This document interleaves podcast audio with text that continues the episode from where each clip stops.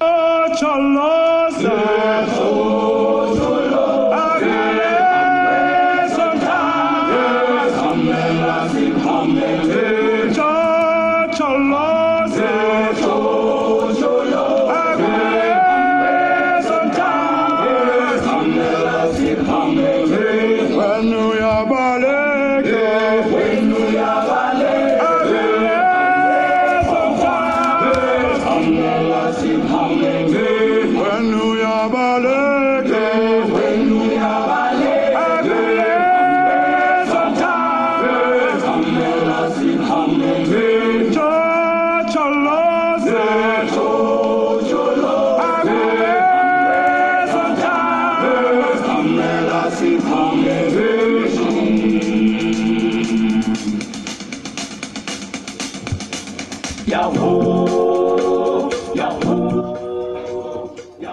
E aí, tudo bem com vocês?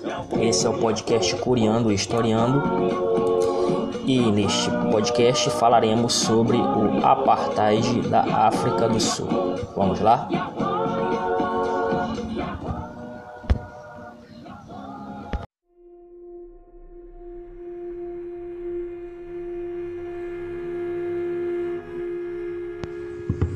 E aí, tudo bem com vocês?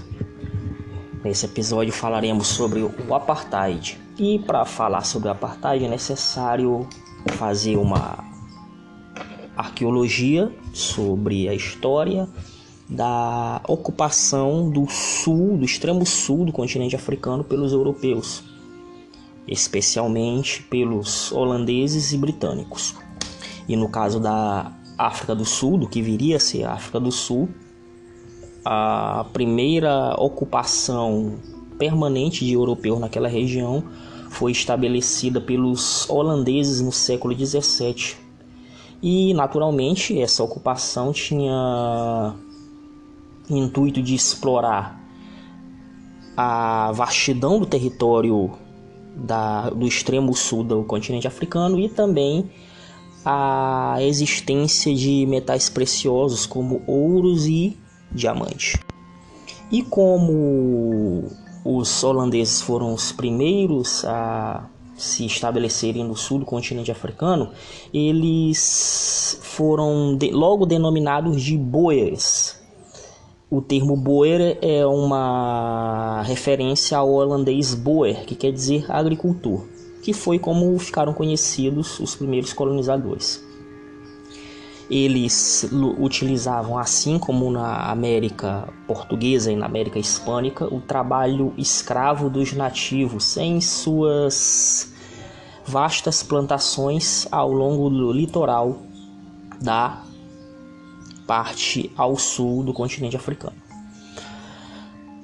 as coisas começam a mudar no início do século XIX. A partir de 1800, a colônia do Cabo, que pertencia à Holanda, foi invadida por elementos do Reino Unido, se transformando em possessão britânica a partir de 1814, a partir das deliberações do Congresso de Viena.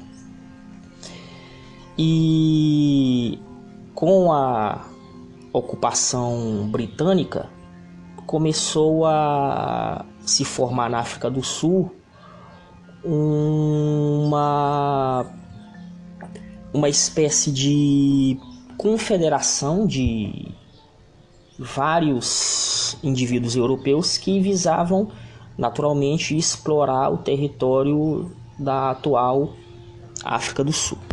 E é nesse contexto de exploração daquele espaço que se iniciam alguns atritos entre os boeres de ascendência holandesa e os britânicos, sendo que com o passar do tempo, ao longo do século XIX, os boeres se dirigiram ao norte do atual território sul-africano, levando naturalmente consigo seus escravos.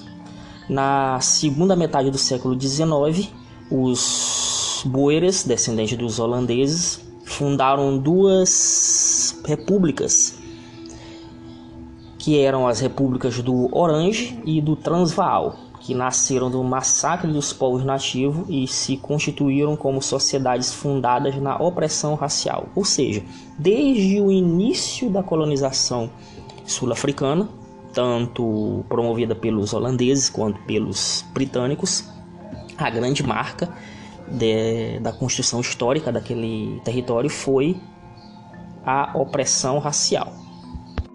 Claro, os holandeses, os ingleses, melhor dizendo, também não ficavam atrás na questão da opressão racial.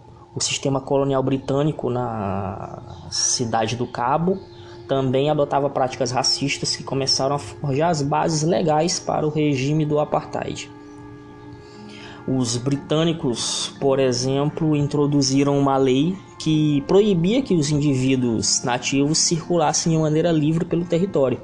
Eles teriam que pedir autorização tanto para autoridades boeres, as autoridades descendentes dos holandeses, quanto para as autoridades britânicas. E a descoberta em, na segunda metade do século XIX das grandes jazidas de ouro e diamante fez com que a rivalidade e os atritos entre os boeres oriundos dos holandeses e os britânicos aumentasse bastante. E essa esse atrito foi chamado de Guerra dos Boeres, que terminou com a rendição das repúblicas controladas pelos descendentes dos holandeses e a vitória dos britânicos, Vale lembrar que nesse período, século XIX, a Grã-Bretanha era a grande rainha dos mares e era a grande potência mundial política, econômica e militar. Então, os britânicos prevaleceram nessa disputa e os boeres, descendentes dos holandeses, acabaram se tendo que se submeter ao controle britânico. Mas, logicamente, tanto britânicos quanto os boeres comungavam dos valores racistas. Tanto um quanto o outro utilizavam em seus territórios práticas racistas contra os indivíduos, contra os nativos daquela região. E assim se inicia o século XX, quando em 1910 a união entre britânicos e boeres é sacramentada com a questão da União Sul-Africana, que foi um novo território criado que incorporou os territórios britânicos do litoral com as antigas áreas colonizadas pelos holandeses. E nesse novo domínio, todo o controle político foi dado aos brancos, uma vez que o direito dos negros de se sentarem no parlamento foi proibido. Os boeres logo fundaram um partido próprio para defender seus interesses, o Partido Reunido Nacional, para disputar com os britânicos a hegemonia política na localidade. E sob a bandeira desse partido, os Afrikanders, que são os descendentes dos Boeres, começaram a lutar pela oficialização das práticas de segregação racial introduzidas pelos seus ancestrais desde o século XVII.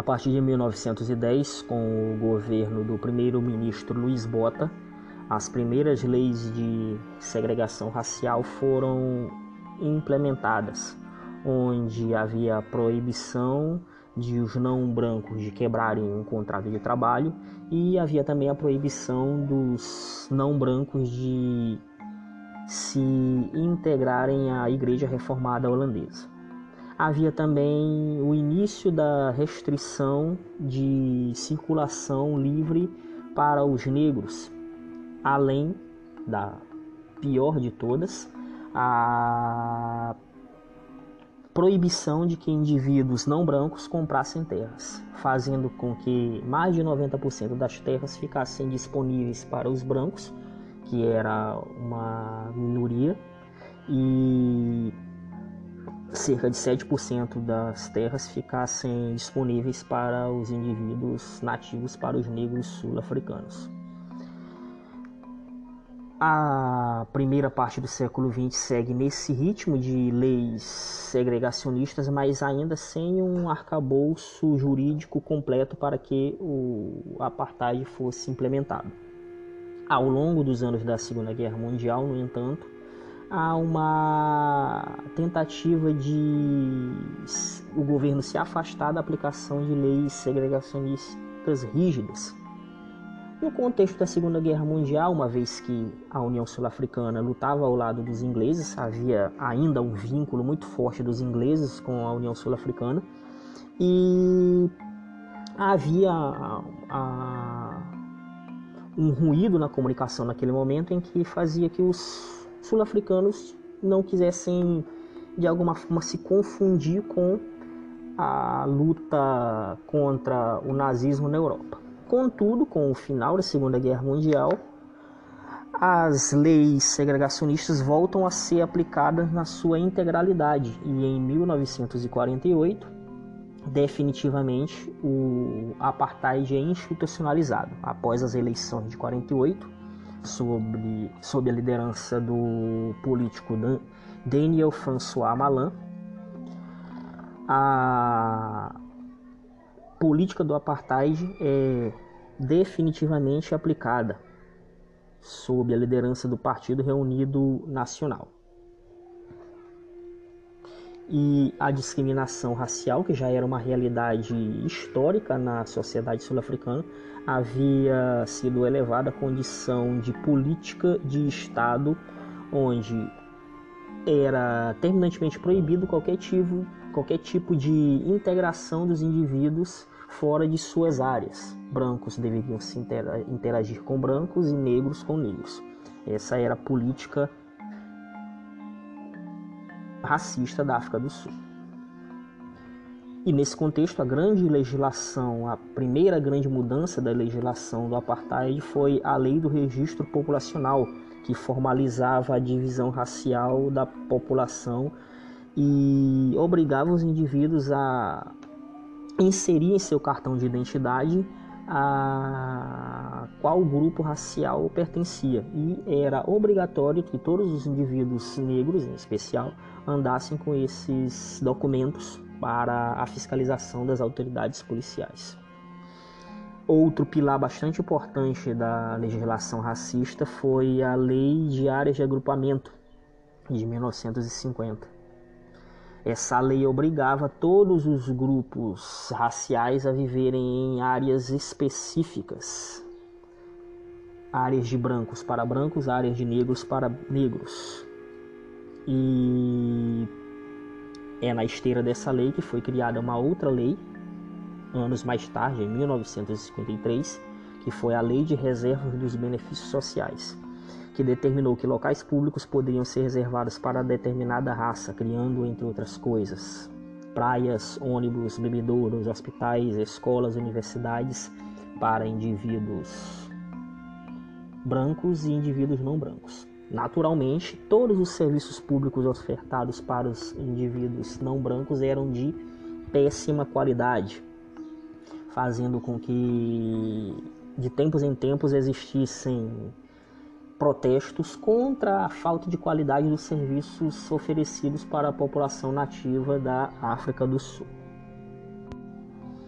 E naturalmente todas essas políticas de restrição de liberdade e direitos contaram com forte oposição, especialmente do Congresso Nacional Africano, foi um partido político, aliás, é um partido político fundado em 1912, que defendia e até hoje defende os direitos dos negros, assim como não negros brancos de mentalidade liberal, de mentalidade não racista.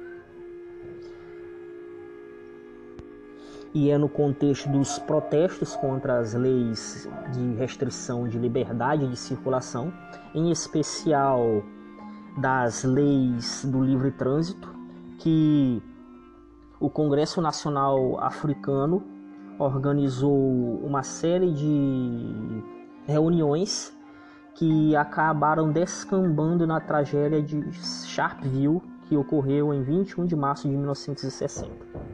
Enquanto uma multidão de manifestantes negros avançava em direção à delegacia de polícia da localidade, os ânimos se acirraram e a polícia abriu fogo, matando 69 manifestantes e ferindo 180. Todas as vítimas eram negras. Logo após a investigação feita por essa mesma polícia, ah, chegou-se ao bizarro resultado de que os policiais estavam sendo ameaçados por pessoas desarmadas, por isso eles reagiram matando 69 pessoas.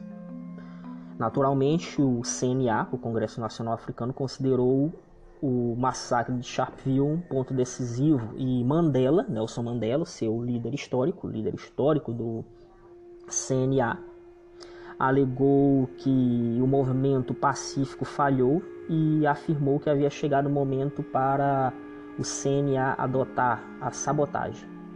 Nesse mesmo momento, a política de endurecimento do regime já estava a todo vapor e o CNA foi tornado ilegal. E mesmo na clandestinidade, o CNA passou a atuar de maneira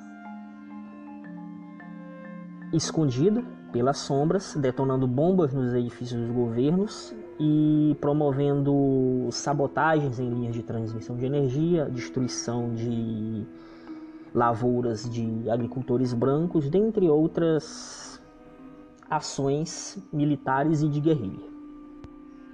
Naturalmente, a comunidade internacional estava atenta ao que estava acontecendo na África do Sul e a União das Nações Unidas cobrava soluções. Contudo, a África do Sul contava com apoio, apoio de países poderosos como a Inglaterra, França e até mesmo os Estados Unidos. Eram países que compravam sua produção de ouro e diamante e vendiam equipamento militar e ajudavam política e economicamente na manutenção do regime ditatorial. Vale lembrar que esse regime ditatorial da África do Sul aconteceu no contexto da Guerra Fria e era interessante para os países do Ocidente, em especial os Estados Unidos, manter aquela ditadura como um elemento de refreamento, de contenção das ideias comunistas. Vale lembrar que o Congresso Nacional Africano foi acusado pelas autoridades racistas de serem indivíduos de ser uma organização voltada ao comunismo. Contudo, mesmo com a pressão da ONU, a política sul-africana de segregação e de opressão de todos aqueles que eram contrários ao regime seguia de vento em popa e chega ao ponto de, em 1964, o líder principal do Congresso Nacional Africano, Nelson Mandela, ser preso e ser condenado à prisão perpétua, acusado de comunismo e de desordem.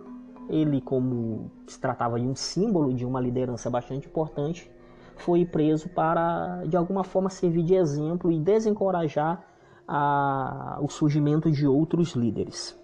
E nesse contexto de repressão bastante elevado, o governo da África do Sul implementou um decreto que forçava todas as escolas, inclusive as escolas voltadas para os negros, de usarem o afrikaner. Vale lembrar que o afrikaner era, era e é um idioma, um idioma utilizado na África do Sul até hoje, que trata-se de uma mistura de inglês, elementos da África, elementos de idiomas africanos e holandês. Então era um idioma bastante comum o idioma oficial dos brancos sul-africanos. E naquela altura, em 1974, um decreto obrigou que todas as escolas utilizassem esse idioma. E, obviamente, essa lei, esse decreto gerou bastante descontentamento e esse descontentamento fez com que surgisse um novo massacre, um novo momento de bastante violência na África do Sul.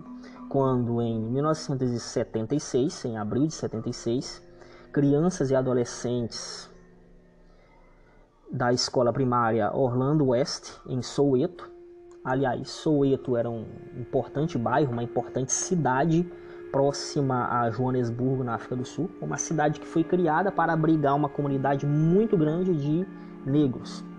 Soweto é uma sigla que quer dizer Southwestern Townships, ou, em português, bairros do Sudoeste. Então, estudantes de uma escola no Soweto entraram em greve, se recusando a participar das aulas. A rebelião espalhou-se por outras escolas no Soweto e os estudantes organizaram um protesto em massa em 16 de julho de 1976, que acabou com violência. A polícia respondeu ao protesto pacífico com balas e o incidente disparou uma onda de violência generalizada por toda a África do Sul. Tal evento custou a vida de centenas de pessoas. O regime sul-africano jamais divulgou os dados corretos de quantidade de pessoas mortas naquele momento. E esse acontecimento chamou mais uma vez a atenção para a política racista da África do Sul. Eventos como o massacre de Soweto ou como o massacre de Sharpeville, que aconteceu anos antes, chamavam a atenção de toda a comunidade internacional com, para as políticas racistas que estavam sendo aplicadas na África do Sul e muitos países, muita, muitos organismos internacionais cobravam um boicote completo das, dos negócios da África do Sul, dos produtos sul-africanos. Inclusive, times esportivos da África do Sul foram banidos de participarem de eventos internacionais e o turismo e a cultura sul-africana foram boicotados. Esses movimentos internacionais, combinados com problemas internos, também pudera uma nação, um país marcado pela ditadura e pela repressão, passava por sérios problemas internos, fizeram com que o governo sul-africano começasse a se desgastar em face de sua política de linha dura que se tornou mais linha dura ainda na década de 80. A década de 80 foi marcada por vários atritos, vários momentos de violência, tanto no setor urbano quanto no setor rural da África do Sul. Contudo, vale lembrar que um elemento importantíssimo para a, o combate do regime racista da África do Sul foram as guerras que o regime sul-africano se envolveu com seus vizinhos. Durante a década de 70 e 80, a Angola, ex-colônia portuguesa no sul da África, próximo da África do Sul, estava em uma guerra civil, uma guerra civil que seguiu a independência de Angola em 1974. E essa guerra civil ela acabou interferindo nas questões políticas da África do Sul anos mais tarde. O que acontecia? A guerra civil angolana ela era travada entre o MPLA, Movimento para a Libertação de Angola, um movimento e um partido político que na década de 70 e 80 eram apoiados pela União Soviética e pela e por Cuba. E esse partido político combatia a UNITA, que era a União Nacional para a Independência Total de Angola, que era um partido político que era mais vinculado a forças de direita e tinha o financiamento baseado em dinheiro dos Estados Unidos e também recebia apoio logístico, militar e financeiro de políticos e de forças da África do Sul. E nesse contexto, a UNITA, juntamente com elementos do exército sul-africano, entraram em choque na década de 80, especialmente no final das, da década de 80, com forças do exército angolano do MPLA e forças do exército cubano. E as sucessivas derrotas que a UNITA e o exército sul-africano sofreu diante dos angolanos e cubanos fez com que, a contragosto, os políticos sul-africanos sentassem à mesa e de alguma forma começassem a negociar o esvaziamento do governo linha dura que estava no poder durante a década de 80. Vale lembrar que uma das batalhas mais marcantes que representaram o ponto de virada da, da política do apartheid foi a batalha travada no final da década de 80 entre forças militares de Cuba e forças militares da África do Sul, a chamada Batalha de Cuito-Cuanavale. Batalha que foi vencida pelos cubanos e angolanos, fazendo com que os sul-africanos tivessem que sentar à mesa para renegociar a situação política interna e externa. E é nesse contexto de renegociação que Frank de Klerk sucede o governo linha dura como presidente da África do Sul em 1990.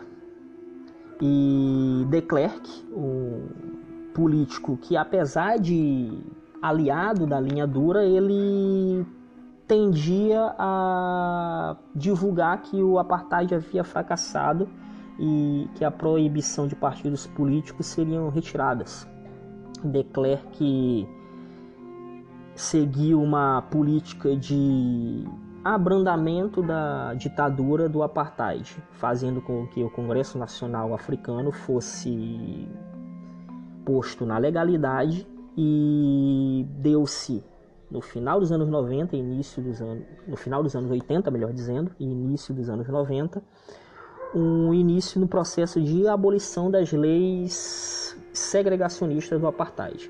E é justamente nesse contexto que Nelson Mandela, que havia sido preso em 1964, havia recebido a sentença de prisão perpétua, Nelson Mandela, como símbolo e líder do CNA, é libertado e passa a ser uma liderança muito forte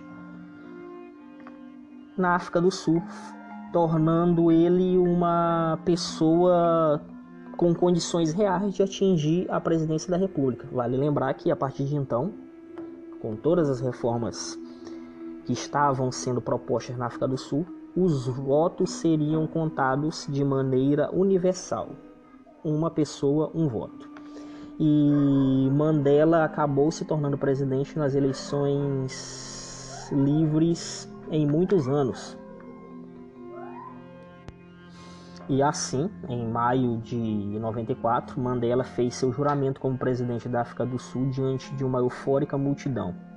Dentre suas primeiras ações foi criada a Comissão da Verdade e Reconciliação para investigar os crimes que haviam ocorrido ao longo do período do apartheid. Além disso, foi reescrita a Constituição na África do Sul. E ali foi estabelecido que a África do Sul seria um país multirracial. E nesse contexto, o Congresso Nacional Africano, o Partido de Mandela, acabou se afirmando como principal força política na era pós-apartheid.